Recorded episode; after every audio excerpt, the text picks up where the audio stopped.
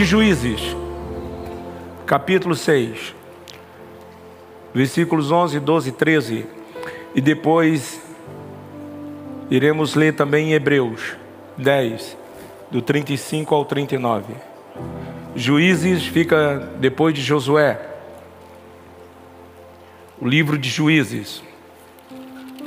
São 13 capítulos nesse livro, ou melhor, 13 ou é 20? Hã? Ou é 21? São 21 capítulos, gente. Eu brinquei com vocês a propósito.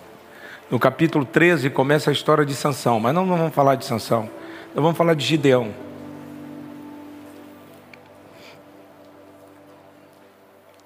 Está entre Josué e Ruth. Josué está depois de Deuteronômio, o quinto livro da Bíblia. É Deuteronômio. Josué é o sexto.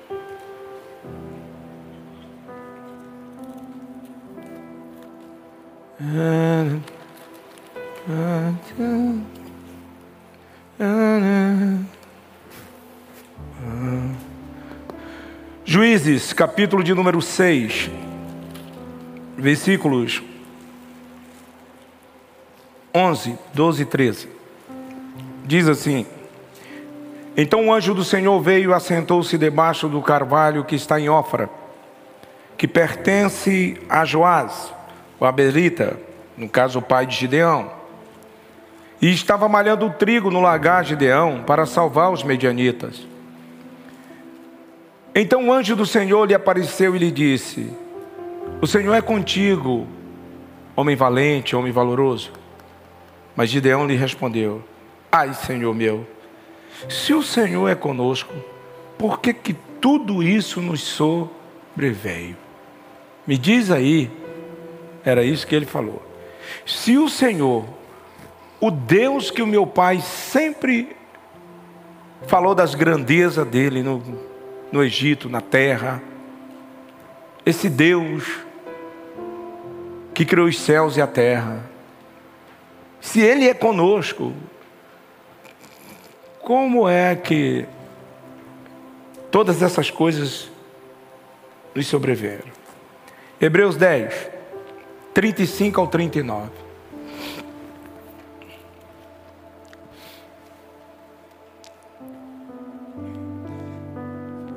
O povo de máscara eu tenho mais dificuldade de conhecer, aí alguns eu conheço pelos olhos. Mas já está acabando esse negócio de máscara também, né? Europa, agora o povo agora se revoltou, né? Lá na Itália essa semana os restaurantes não estavam permitindo o povo comer sem vacina, o povo foi todo mundo no meio da rua. Com panela, com tudo. Essa moda pega. Hebreus 10 e 35. Mas enquanto tiver o protocolo, vamos usar as máscaras, viu gente? Tá bom? Vamos obedecer. Está terminando isso. Quem pode dizer amém? Está terminando. A Globo está parando de divulgar. Não tem mais assunto. Hebreus 10, 35 diz: Não rejeiteis, pois, a vossa confiança, que tem grande e avultado galardão. Mas Gideão disse: Se o Senhor é conosco, por que nos veio essa tão grande destruição. E o escritor dos Hebreus está dizendo aqui: Não rejeitei, pois a vossa confiança, confia em meio à tribulação, porque o galardão virá. 36. Porque necessitais de paciência, porque depois de haver feito a vontade de Deus, possais alcançar a promessa. Diga para o seu irmão, meio à tribulação, meio à dificuldade, peça paciência para que depois de você suportar, fazendo a vontade de Deus, suportar a aprovação, você possa alcançar a promessa. Versículo 37. Porque ainda há um pouquinho de tempo e o que há de vir não tardará.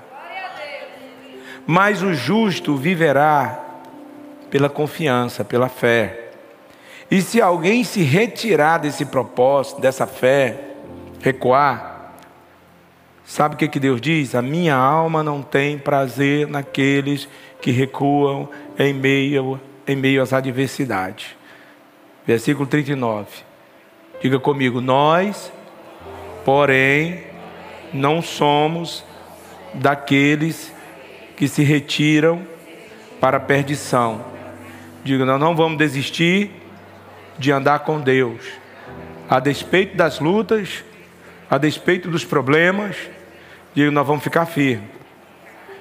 Mas daqueles que crê para a conservação da alma, diga, nós vamos ficar firmes para conservar nossa alma, porque só em Cristo há salvação. Interessante que essa passagem aqui de, de Gideão, muito conhecida nas igrejas, pelas pessoas que têm já uma certa familiaridade com a igreja, e muitas mensagens poderosas já fluíram aqui desse texto, e eu também, por graça e bondade, já preguei muitas mensagens. E eu gosto de falar muito dessas coisas conhecidas, porque ela nos ajuda a memorizar a palavra,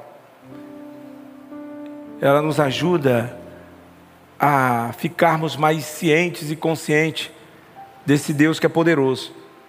E aqui, nos, no versículo, nos versículos lidos, a gente vê uma ação, começa uma ação, em meio a um caos que a nação de Israel estava vivendo, um período de idolatria, certo? O pecado tinha invadido a nação, e os Amalequitas e os Midianitas estavam tendo forças para saquear aquela nação. Para que você possa entender um pouco sobre os midianitas, os descendentes de Midian. Quem era Midian? Midian era uma das filhas de Abraão com Quentura, a segunda mulher de Abraão. Nasceu Midian e se tornaram um povo nômade, ali próximo ao Rio Jordão, especialmente nas regiões do Mar Morto. E os Amalequitas, que vêm de Emeleque, descendência de Esaú, também era um povo nômade, que escolheram a região do Negueb para estender as suas tendas. O que você pode entender aqui é que esse povo, de uma certa forma, era um parente próximo dos israelitas. Conquanto eram inimigos velados daquela nação.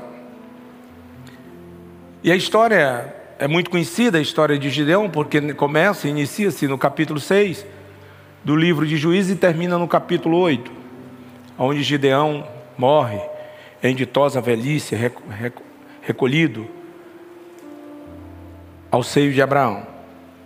Então aqui a gente entende, do versículo 11 a seguir, que é onde o anjo do Senhor aparece Gideão, porque criando um pouco uma história aqui, um cenário, devido às desobediências do povo,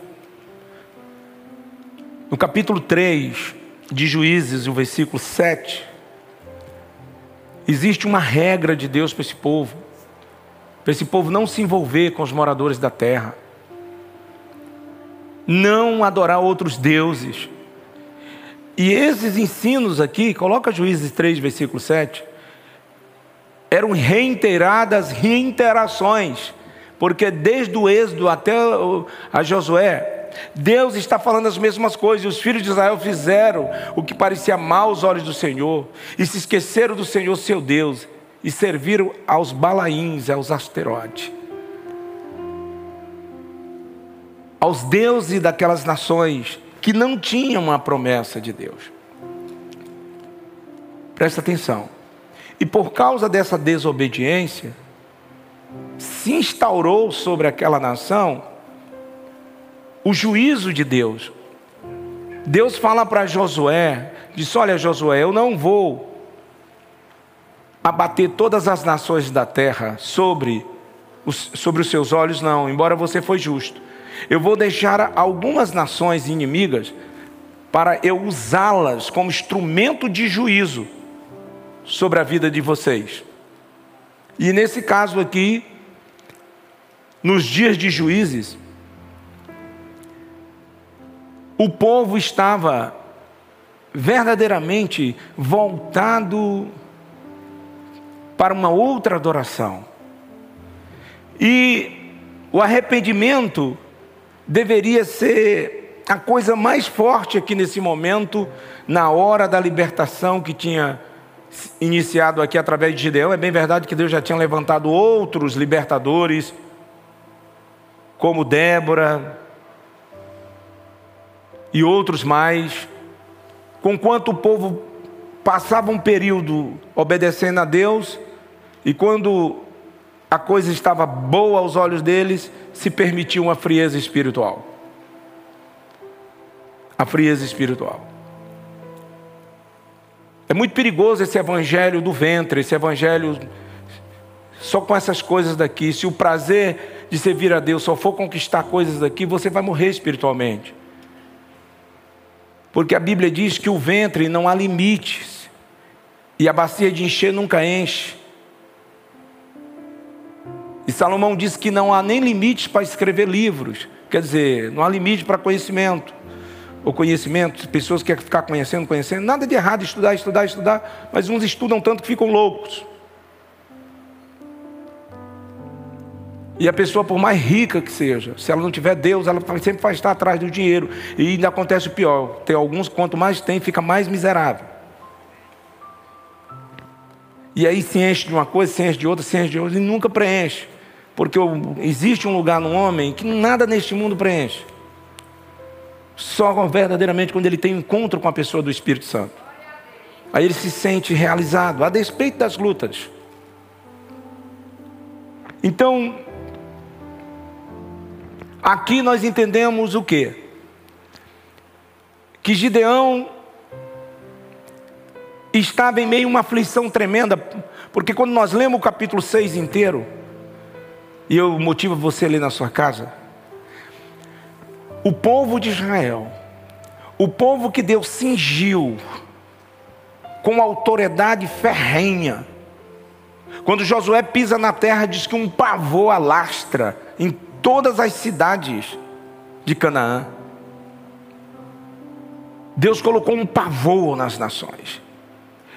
E há as entrelinhas da guerra que Deus fala para Davi: Davi, eu vou cingir você com uma autoridade que você vai ter poder sobre mil homens.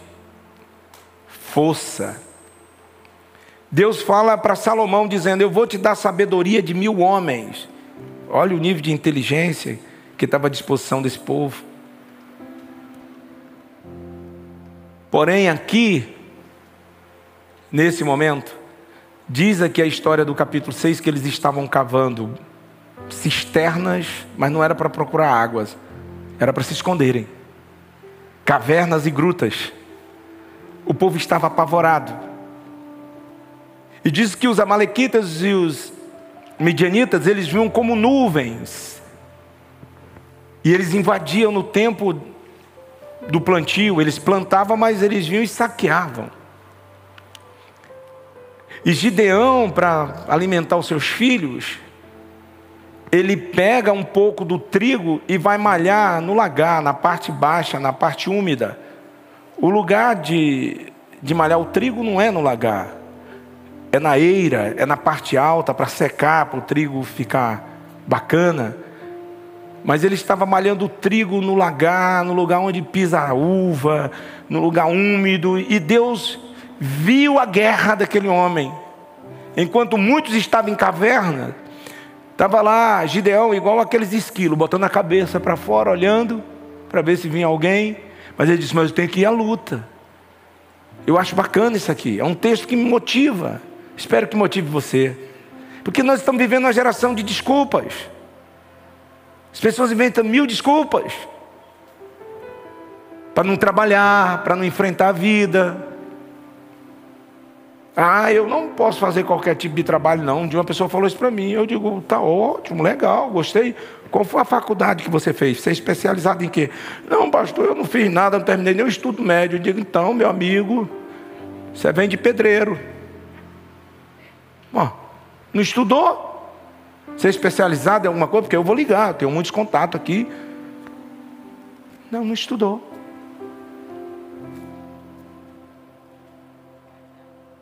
É, meu irmão. que que acontece? Gideão estava oprimido, mas se movendo. E por pior que seja a situação, olhe para cá. Os olhos do Senhor estão sobre nós. E Deus viu aquele homem se movendo em um tempo de adversidades.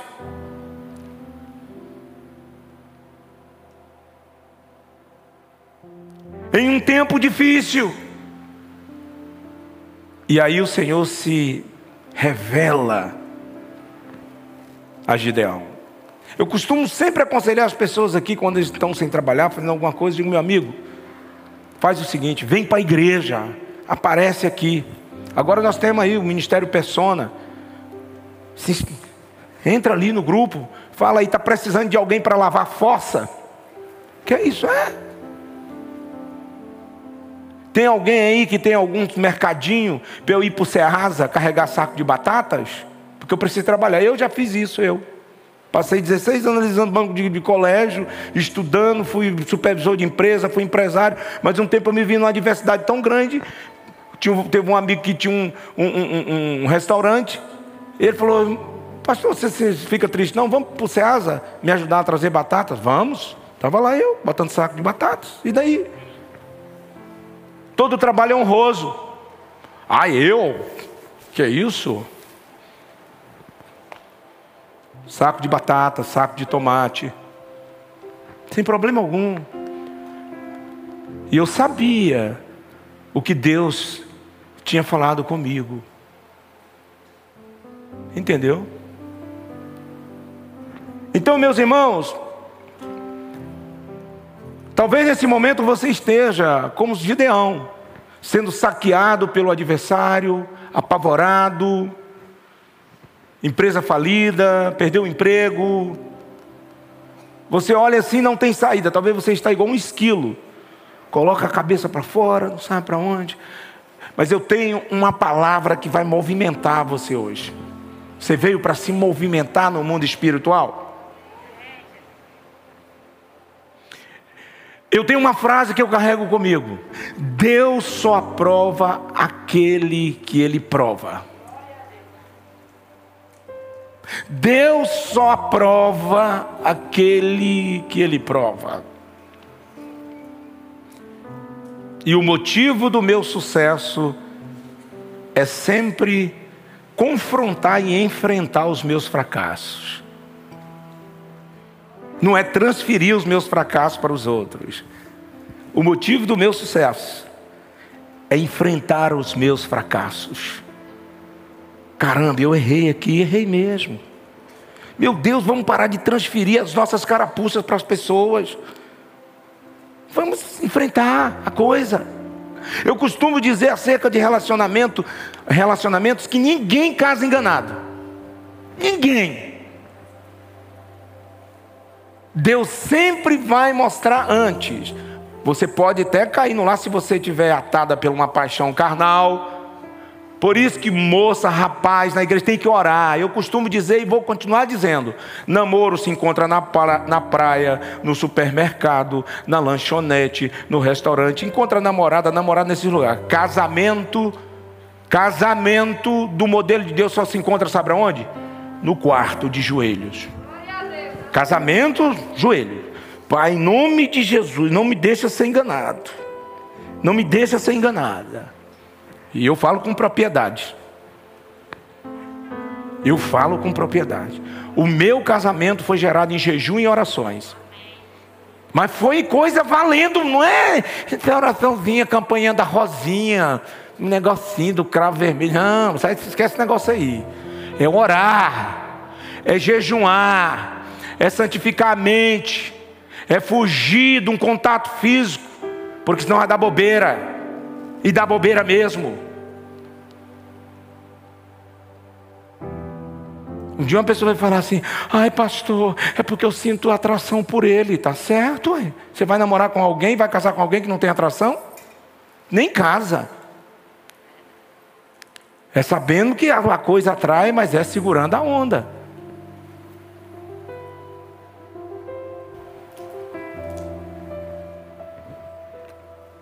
Você está aí ou não? Ah, então aqui nessa igreja, essa igreja é diferente de uma que eu congregar. Aqui não pode transar namorando, não. Não, pode não. Está na Bíblia que é pecado de fornicação. E Paulo ainda diz que quem faz isso pega o seu corpo e se une a um espírito chamado espírito da meretriz. Você não, não, não, mantém relação sexual só com o corpo de um ser humano, é com um demônio também. Que é isso? Esse povo aqui é xiita. Não, xiita. Nós somos muito mais do que xiita. Nós somos de Deus. Nós somos de um outro mundo. Nós não somos dessa terra. Se você nunca viu ninguém estranho, somos nós. Nós somos de um outro mundo. O Salmo 15 diz que nós não somos daqui. Nós somos cidadão dos céus. Você está aí ou não? Aí eu fico vendo um bocado de pessoas querendo ser radicais. Eu quero ser radical. Tá aí, cara. Uma proposta legal de ser radical. Gata, é o seguinte: no mundo o negócio é transar, é aprontar, é atrair. Mas agora eu quero ser radical. Eu vou para trigo. Vou santificar a minha vida vou ficar doido por Deus. E tu fica na onda aí, entendeu? Se você não segurar a pancada, minha filha, já rodou. Entendeu? Então tem que mudar, porque esse negócio aí, velho, esse papo aí tá muito fácil. Quem quer ser radical em Deus aí? A palavra radical vem de raiz, daqueles que são alicerçados em alguma coisa. Raiz, radical. Nós temos uma raiz forte, a raiz de Jessé. Jesus Cristo é a raiz de Jessé, aonde a gente pode se firmar para valer. Quem está comigo? Então, se você está em uma situação de adversidade, está lutando com todas as suas forças para servir a Deus, lembre-se, Deus vai honrar você. Deus vai aprovar você. Quer um conselho? em meio à provação, em meio à luta, em meio à adversidade, os dias maus, por favor, não desonre Deus. Não desonre ao Senhor, não desonre as pessoas que o Senhor as constituiu como autoridade sobre a sua vida. Pois Ele confia que você vai chegar ao ponto final da coisa.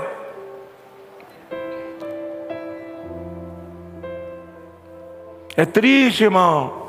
Você ensinar uma pessoa um, dois, dez, doze anos, ensinar, cuidar. Na hora que a pessoa tem uma janelinha, uma janela, tem uma janelinha aberta de probabilidade, a pessoa tem uma atitude de desonra. Triste. E eu sou avesso com essas pessoas. Sou avesso. Esses dias eu lá em Guaraí, eu falo as coisas, minha sogra anda comigo, eu falo as coisas aqui no altar, pelejando para minha mãe ir para Palma para fazer exame, porque ela não quer, não confia mais em médico. Eu, mãe, tal, tal, fui alterei a voz assim, a senhora tem que entender isso. Eu me senti mal. Eu digo, não, eu não posso discutir com minha mãe, tem 80 anos. Meu Deus, parou um pedaço, dobrei meu joelho nos pés dela, a senhora vai orar por mim, me perdoe. Não posso, né, tadinha, não está tendo entendimento.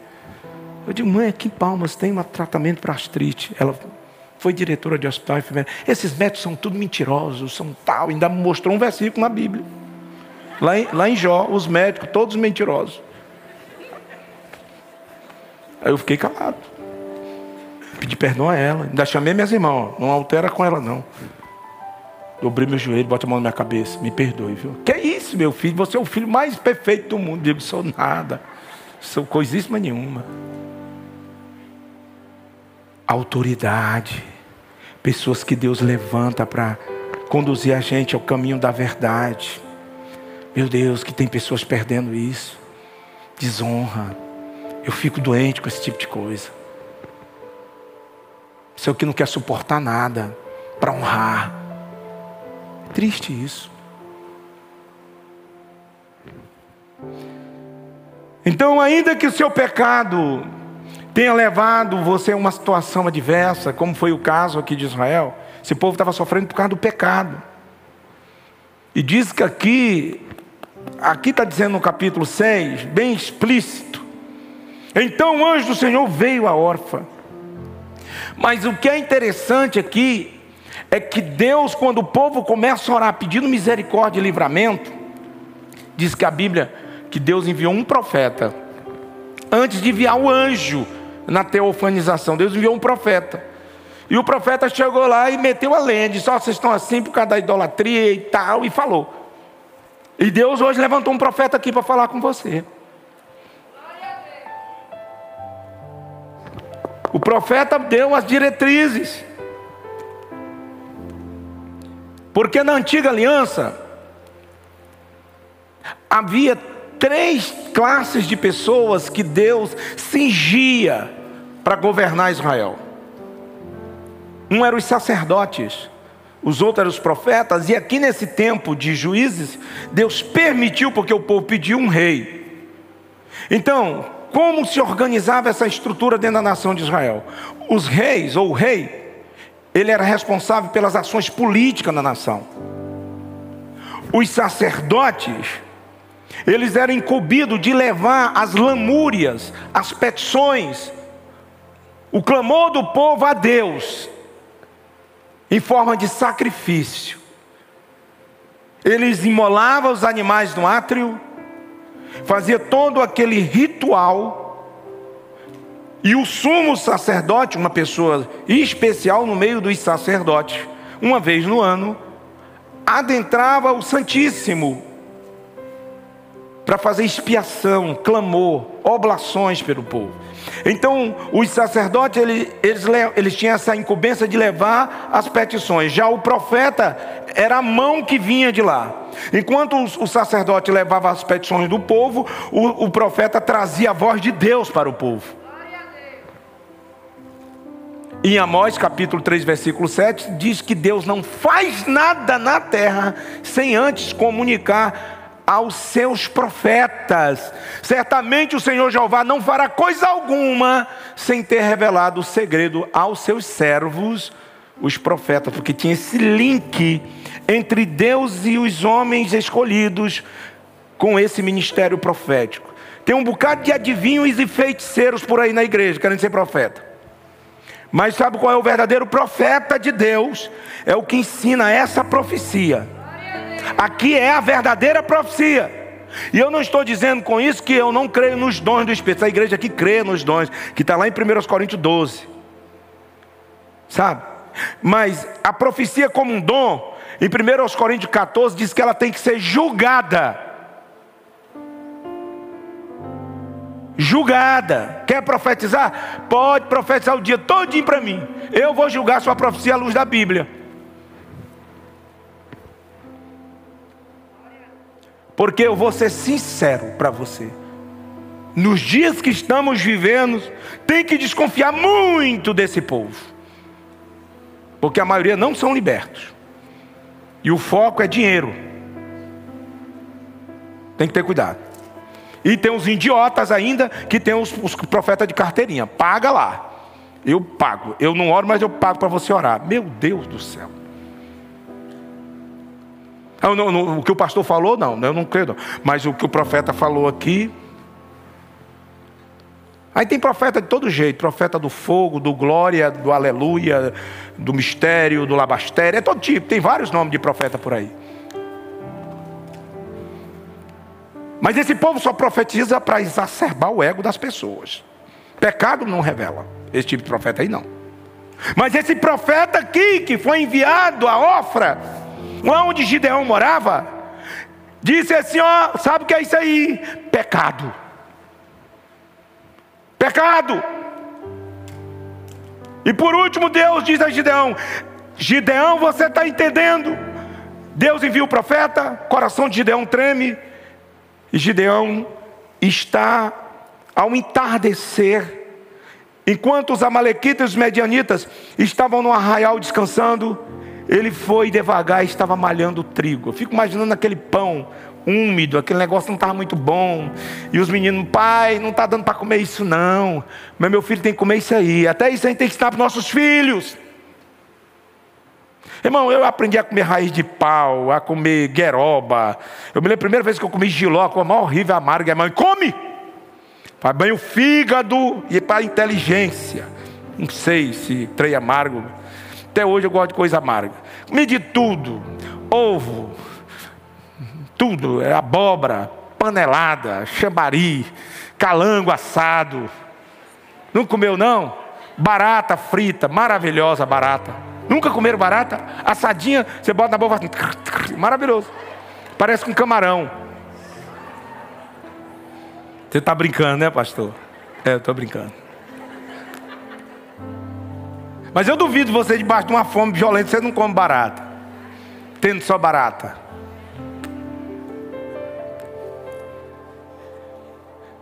Então o Gideão estava ensinando o povo a comer um pão úmido. Pão difícil, mas é o que tinha. Está me entendendo, gente? Nós estamos vivendo a geração do mimimi. Quero não. Como não? Irmão do céu. Minha mãe trabalhava no hospital. E nós morávamos lado do hospital, na casa do hospital. E aí tinha a cozinha do hospital. E aí minha mãe trabalhando aquele dia inteiro, né, quando era noite, a gente ia para a cozinha do hospital comer aquelas sopas do hospital. E a, a cozinha ficava de frente ao laboratório de análises clínicas, da onde vinha os cloriformes fecais.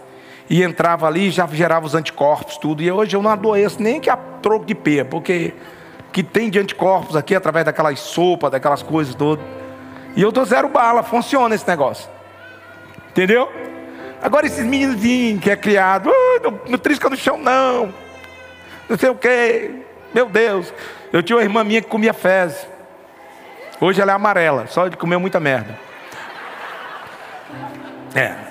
Mas está viva.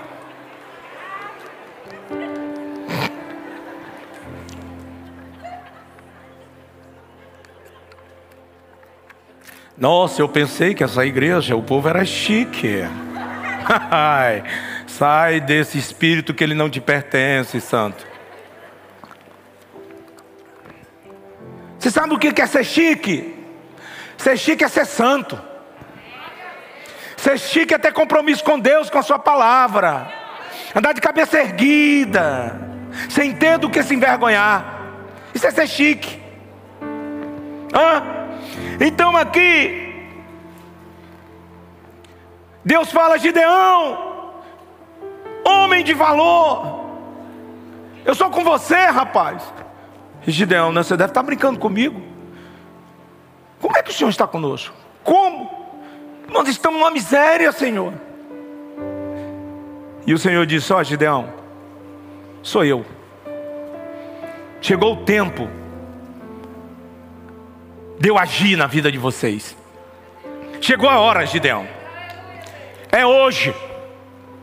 É nessa quarta-feira mesmo, dia 9, que eu vou começar uma nova história. Eu já levantei o profeta, o profeta está falando. E se você crê hoje à noite, você vai ter experiências sobrenaturais com Deus, através de sonhos, de visões. E aí, Deus fala para Gideão: Gideão, primeira coisa que você vai ter que fazer, Gideão, é edificar um altar e Gideão não esperou para o outro dia, não, não ficou protelando. Deus falou comigo lá na trigo que eu tenho que mudar algumas coisas. É, meu Deus, eu acho que o mês que vem, é porque esse mês de fevereiro é um mês em curto, já está terminando. Então, mês que vem.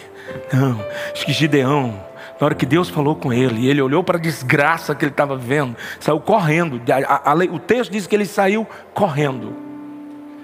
Foi no meio dos seus pertences, dos bens ali da sua família, e segurou um, uma ovelha, um cabrito, imolou e começou a sacrificar. Presta atenção, nesses dias de hoje você não precisa pegar novilho, essas coisas, nada disso aí. Aqui são figuras. Mas o que eu entendo aqui é que, que ele começou a matar aquilo que estava alimentando a sua esperança para a idolatria ou para o pecado. Eu entendo que nós estamos entrando num período agora que Deus está exigindo a gente começar a matar, a imolar, a tolir do nosso cardápio carnal algumas coisas e começar a sacrificar, dizer eu não vou mais fazer isso, porque eu quero ofertar isso como um cheiro suave a Deus. Ele está falando isso muito comigo, muito comigo. E Gideão vai lá, ele sacrifica. E diz quando ele coloca aquilo sobre o altar, ele traz aquilo no altar, presta atenção, todo sacrifício tem que ser colocado no altar. Sabe o que isso tipifica? É colocar para Deus ver. Olha aqui, Deus, eu estou me alimentando disso. Eu tenho prazer nisso. Está me entendendo? Quem está me entendendo, gente? Mas eu quero colocar hoje, nessa quarta-feira, no teu altar. E diz: quando ele colocou o sacrifício no altar, Deus mandou fogo e queimou aquilo que alimentava Gideão, numa certa medida. Quando ele deu o primeiro passo, o sacrifício a princípio foi pequeno, foi só um cabrito. Sabe o que eu entendo aqui também? É que não adianta também você querer fazer coisas grandes, porque o maior perigo de uma pessoa se tornar um religioso hipócrita, ele chegar com mil mazelas aqui na igreja, e Deus toca, porque Deus toca, o Espírito Santo está aqui. E amanhã depois ele se vestir de uma burca espiritual. Agora eu sou crente, é. Aleluia. Pastor, eu não, graças a Deus não preciso mais de libertação, estou liberto.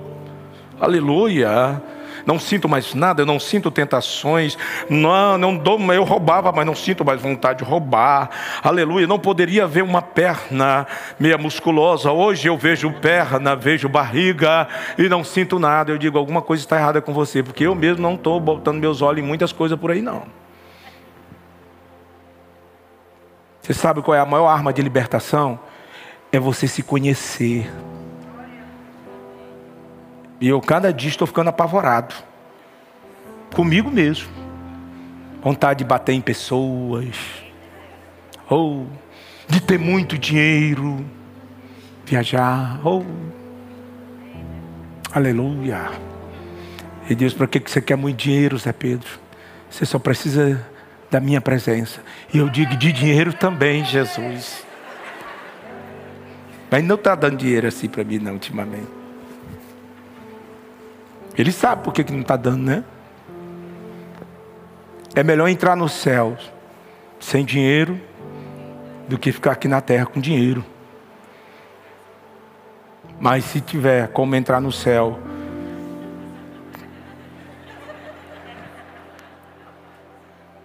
quem quer? Parece que eu estou subindo.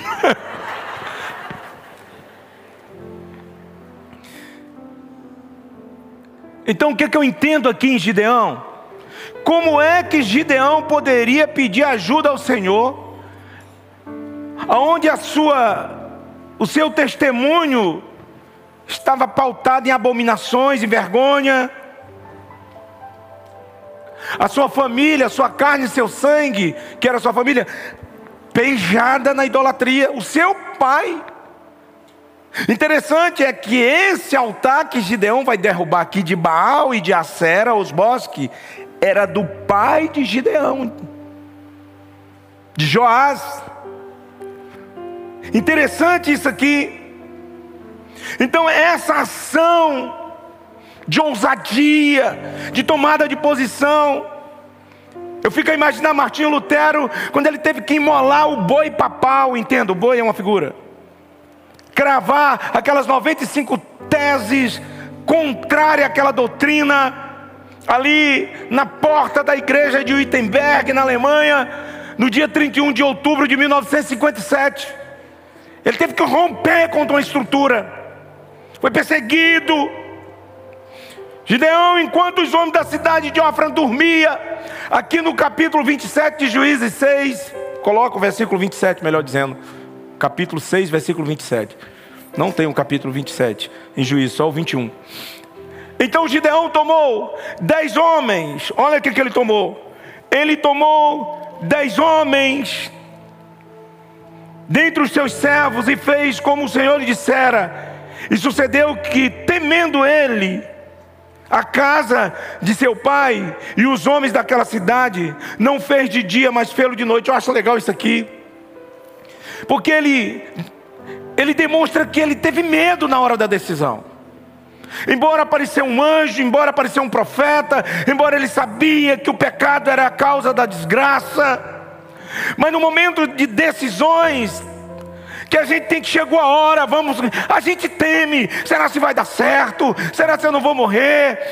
Ei, se você está tomando uma decisão hoje, para honrar o nome daquele que deu a sua vida na cruz por você, saiba, Ele vai te proteger e guardar a sua vida. Então ele se levantou aqui, Levantando-se, pois, versículo 28, os homens daquela cidade de madrugada, eis que estava o altar de Baal derrubado, e o bosque estava ao, ao pé dele cortado, e o segundo boi oferecido no altar. Era o boi do seu pai. Há vários relatos, pensamentos sobre esse segundo boi. Alguns pregam de um jeito, dos outros. Mas eu gosto muito do que o Flávio José escreve, foi um, um escritor judeu do primeiro século. Ele, primeiro ele disse que esse boi pesava mil quilos, um monstro então. E esse boi, o segundo boi, ele era o boi reprodutor. Era o boi que era preservado para manter a fazenda, reproduzir outros animais saudáveis. Mas se você observar com precisão, diz que esse segundo boi, logo à frente, ele tinha sete anos de idade. Esse boi ele nasce no período do desvio da nação, porque a nação ficou sete anos debaixo do jugo. Sabe o que eu aprendo com isso? Oh, senti a unção, cara. Se vocês querem saber a revelação, o boi era a coisa mais preciosa daquela família. Só que aquele boi ele foi gerado quando o coração daquela nação, daquela família, se desvia do Senhor. A minha pergunta é: talvez você tenha algo tão precioso, de valor, mas isso foi e tem sido o motivo da sua frieza espiritual, do seu desvio espiritual. E o Senhor está dizendo: por mais precioso que é aos seus olhos, você precisa colocar no altar de Deus hoje.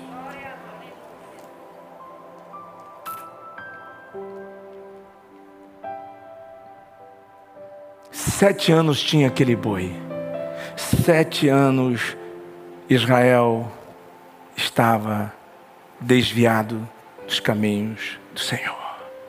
O que está te mantendo longe da comunhão. Me diz aí o que, que é.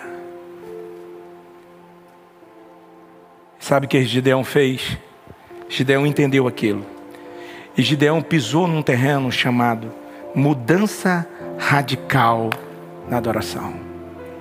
Sabe, antes que a luz da manhã brilhasse em órfã, aqui o texto diz: um altar todos passavam e via queimando incenso a Baal e a Sera, quando o povo estão indo para o trabalho de manhã, que passa e olha no lugar de um altar para Baal, tinha um altar a Jeová. Diga mudança radical. De uma noite para um outro dia. Todo mundo, mas não era assim. Não se vestia assim. Não falava assim levantou um altar radical a Deus. Você está aí ou não? Quem está aí? Hã? Eu sei que foi um momento crítico na vida de Gideão, porque ele ficou pendurado por um fio. O, o povo da cidade veio para matá-lo. Mas Deus tinha uma promessa com Gideão e tem uma promessa com você. Um dia eu orei por uma menina aqui nessa igreja. 2012, 2013. Ela virou para mim e falou assim: Pastor, eu dentro das minhas emoções, se eu romper com esse relacionamento, eu vou morrer. Porque eu, eu amo esse cara. Mas eu sei que ele está me levando para o mal. Pastor, eu já tentei várias vezes, já mudei de bairro e tal. Mas quando penso nada, eu mesmo que ligo. Teve um tempo eu estava na igreja e tal, estava tão bem, pastor. Aí ele mandou uma mensagem para mim no Orkut. Eu digo, Orkut? Nem deveria ter Orkut. E eu fiquei me contendo, mas respondi a mensagem. E eu caí de novo. Você sabe qual é o maior problema de uma pessoa que já meteu a cara na merda? E eu gosto de falar na merda mesmo, porque é merda grossa. E Deus vai lá e lava essa pessoa, e limpa essa pessoa, e enche essa pessoa de graça. E ela volta de novo. Tem um provérbio que Pedro replica que dói. É a porca lavada que volta ao chiqueiro. E é o cão que volta ao vômito. Na teoria de libertação que nós trabalhamos aqui, eu já vi várias vezes, a gente está ministrando, dependendo do seminário, bota um balde para a pessoa vomitar. Eu me recordo de uma pessoa que uma vez provocou mesmo aquela gosma preta, trem fedido, e a Neusitioca com a mão nas costas, batendo. Sai, Satanás, abaixinho. Mas tem pessoas que vão, vomita tudo. Ai, pastor, vomita tudo. Só, só, eu posso levar o baldinho para casa? Ele leva o balde com vômito. E chega em casa. Ah! Toma o balde de vômito de novo. Sabe quem é especialista em transformar vômitos podres em comida, saladinha? Você olha, nossa, é uma salada. Satanás! talvez não vá dar mais tempo de você se levantar e se limpar. Porque tem pessoas que eu mesmo vou gastar mais tempo jejuando. Eu? Vou nada. Pastor, quero que o senhor ministre de novo. Quem? Eu? Não, vai para São Paulo procurar Neus Tioca, Cote, esse povo. Eu não tenho mais tempo, não. Eu estou numa, numa, preguiça de jejuar, estou jejuando mal por mim. Ore por mim, meus irmãos. Ainda bem que minha sogra está aí, era hora. Não, eu jejum sim. Toda semana. Primeiro por mim mesmo, porque eu tenho que guardar a minha vida. Toda semana. Oro todo dia. Todo dia eu leio Bíblia. Não é por causa que eu sou pastor, é por causa da minha vida. Eu preciso. Você está aí ou não? Então Gideão, ele coloca aquilo que alimentava a sua família, o alimentava, por assim dizer, dentro dos parâmetros dos quais Deus não estava sendo adorado, ele coloca no altar e Deus manda fogo. Deixa Deus queimar isso aí. Irmão, se você colocar aquilo que está te afligindo no altar de Deus e falar, Deus me ajuda, me ajuda, Senhor, eu não quero mais errar, não. Ele vai mandar fogo. E eu sei o que é isso. Eu sei o que é isso. Irmão, eu me revoltei há 25 anos atrás com o modelo de vida que eu estava. Eu me revoltei. E a Elza anda comigo, ela conhece os meus pecados. Ela conhece. Mas ela sabe também quem eu sou. Sabe? Tem coisas, irmão, que eu. Eu olho assim, parece que eu nunca fiz aquilo. Tem, eu não lembro de. Ai, tem pessoa. Ai, meu Deus, não posso ouvir essa música porque me lembra. Oh, eu não lembro de ninguém, meu irmão. Eu não lembro de nada. Eu todo jeito, eu chego num lugar, está tocando a música do mundo, e quando penso nada, pega a melodia, estou cantando um hino. Porque minha mente está condicionada a essas coisas. Eu levantei um altar de adoração a Deus. Pastor, o que, que você acha? Eu, assim, eu aceitei Jesus, mas eu gosto das músicas de Fábio Júnior. De quem? Larga essa carne unha, meu irmão, essa alma gêmea. Larga isso. Larga esse negócio.